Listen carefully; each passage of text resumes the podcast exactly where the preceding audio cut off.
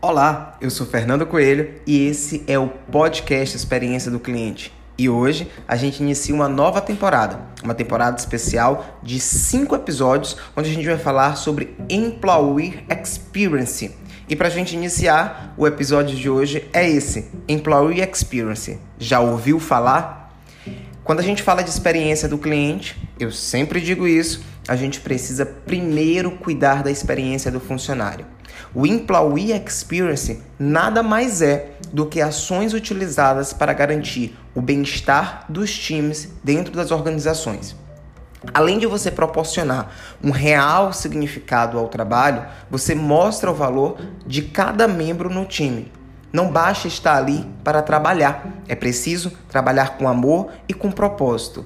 Mas o clima organizacional é fundamental. A atração de profissionais de alta performance e a retenção do talento são objetivos comuns desses negócios que desejam se manter fortes e prósperos. E como é que eu trabalho o Employee Experience, Fernando?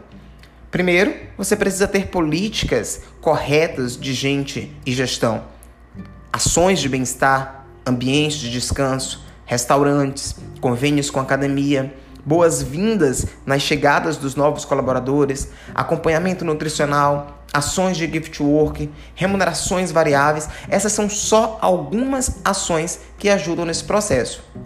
Ah, e uma coisa que é fundamental: liderança. Para isso, as empresas precisam oferecer uma liderança que seja inspiradora, uma cultura com objetivos claros e um ambiente organizacional que promova o crescimento e tantos outros fatores que podem tornar essa experiência do colaborador um diferencial para os funcionários. E aí, na sua empresa, como é que está a experiência dos seus colaboradores?